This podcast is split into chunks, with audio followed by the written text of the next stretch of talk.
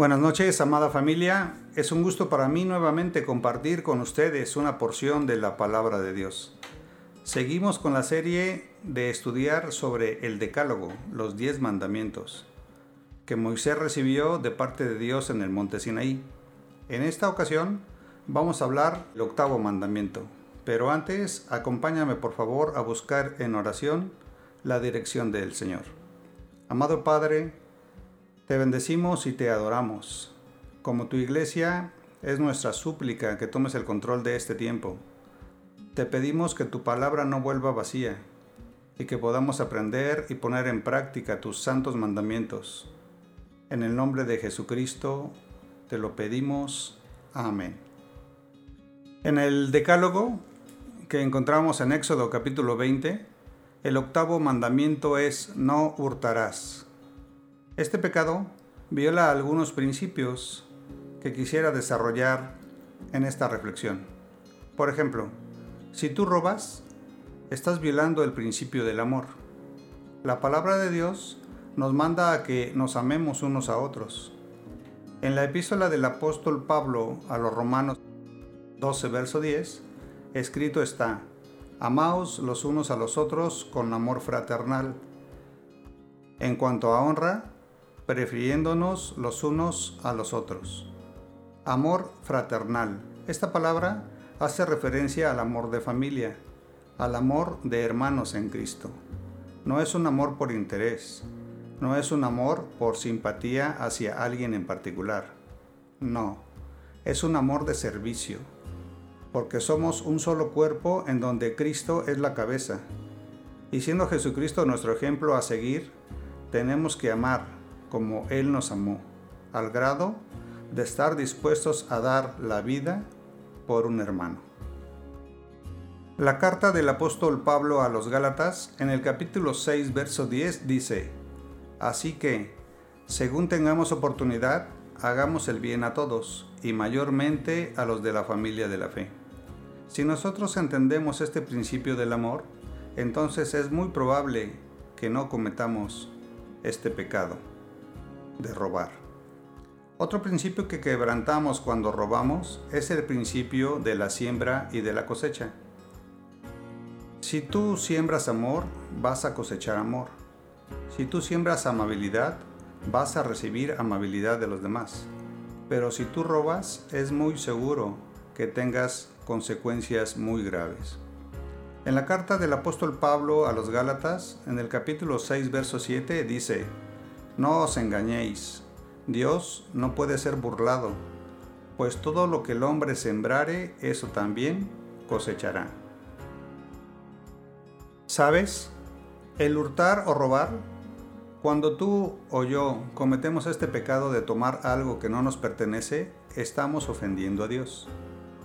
¿Qué de aquellas Biblias olvidadas en el auditorio, que aún teniendo el nombre de su propietario no se devuelven a su dueño? ¿Qué de aquel libro que pediste prestado y que ya han pasado meses, tal vez años, y no lo has devuelto? Eso, mi querido hermano, es robo. Pero el robo no es solo cuando tomas alguna cosa que no es tuya. El robo tiene muchas aristas. Por ejemplo, y empiezo por mí, como dice el dicho, el burro por delante. Yo en lo personal me identifico con este pasaje. En el libro de Proverbios capítulo 20, verso 23 dice, Abominación son a Jehová las pesas falsas, y la balanza falsa no es buena. Como sabrán, en la industria joyera se vende el oro y la plata por kilo, y Dios me manda a que no venda kilos de 800 gramos, ya que eso sería fraude estaría robando, y eso es pecado. Gracias a la Trinidad perfecta de la Deidad, que me redarguye de pecado.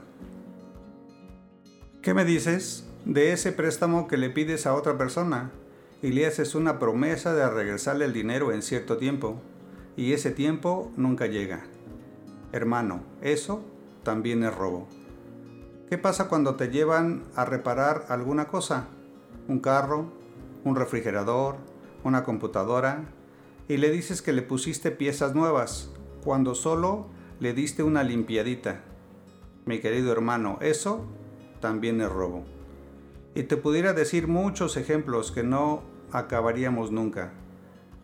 Pero solo tú y Dios saben si estás haciendo lo correcto. Otro principio que quebrantamos es la falta de integridad.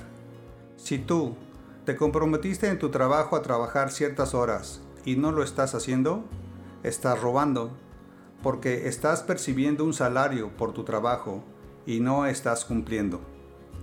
En la primera carta del apóstol Pablo a Timoteo en el capítulo 5 verso 18 dice, No pondrás bozal al buey que trilla, y digno es el obrero de su salario. Si analizamos el texto, dice que el obrero es digno de su salario, y una jornada de trabajo es de 8 horas. Si tú estás cobrando por ese tiempo y no estás trabajando las 8 horas que corresponden a una jornada de trabajo, mi hermano, te digo, estás robando. Si en el trabajo que estés desempeñando la empresa te da dos horas para ir a comer y te tomas tres horas y regresas, bueno, tal vez ni regresas. Mi hermano, estás robando. La palabra de Dios nos manda a que no cometamos este pecado. En la epístola del apóstol Pablo a los Efesios en el capítulo 4, verso 28 dice, El que hurtaba, no hurte más, sino trabaje, haciendo con sus manos lo que es bueno, para que tenga que compartir con el que padece necesidad. No sé si tú has podido experimentar ese gozo cuando vamos a las personas necesitadas para apoyarlas con alguna provisión, ya sea económica, material o la más importante, espiritual. Es un gozo que no se puede describir, pero estoy seguro de que también tú lo has experimentado. Pero el principio más grande que quebrantamos cuando robamos es el de no tener confianza en Dios. ¿Sabes también cómo le robamos a Dios? Cuando no participamos de los diezmos y de las ofrendas. Recuerda que todo le pertenece a Dios. Tú y yo no nos vamos a llevar nada de esta tierra. Dios nos ha dado el privilegio de ser sus administradores y como buenos mayordomos tenemos que ser diligentes en darle a Dios lo que le pertenece. Un día en una predicación escuché este ejemplo y te lo quiero compartir. Si tú o yo somos de las personas que depositamos en el alfolí por debajo del diezmo, estamos dándole al Señor solo una limosna. Si tú o yo somos de las personas que damos solo el diezmo, somos como los fariseos, legalistas, solo cumplimos la ley. Pero si tú o yo somos de las personas que damos más del diezmo, Dios nos ve como el dador alegre, que confía en su provisión. En el libro del profeta Malaquías, capítulo 3, verso 10, escrito está, Traed todos los diezmos al alfolí, y haya alimento en mi casa. Y probadme ahora en esto, dice Jehová de los ejércitos, si no abriré las ventanas de los cielos y derramé sobre vosotros bendición hasta que sobreabunde.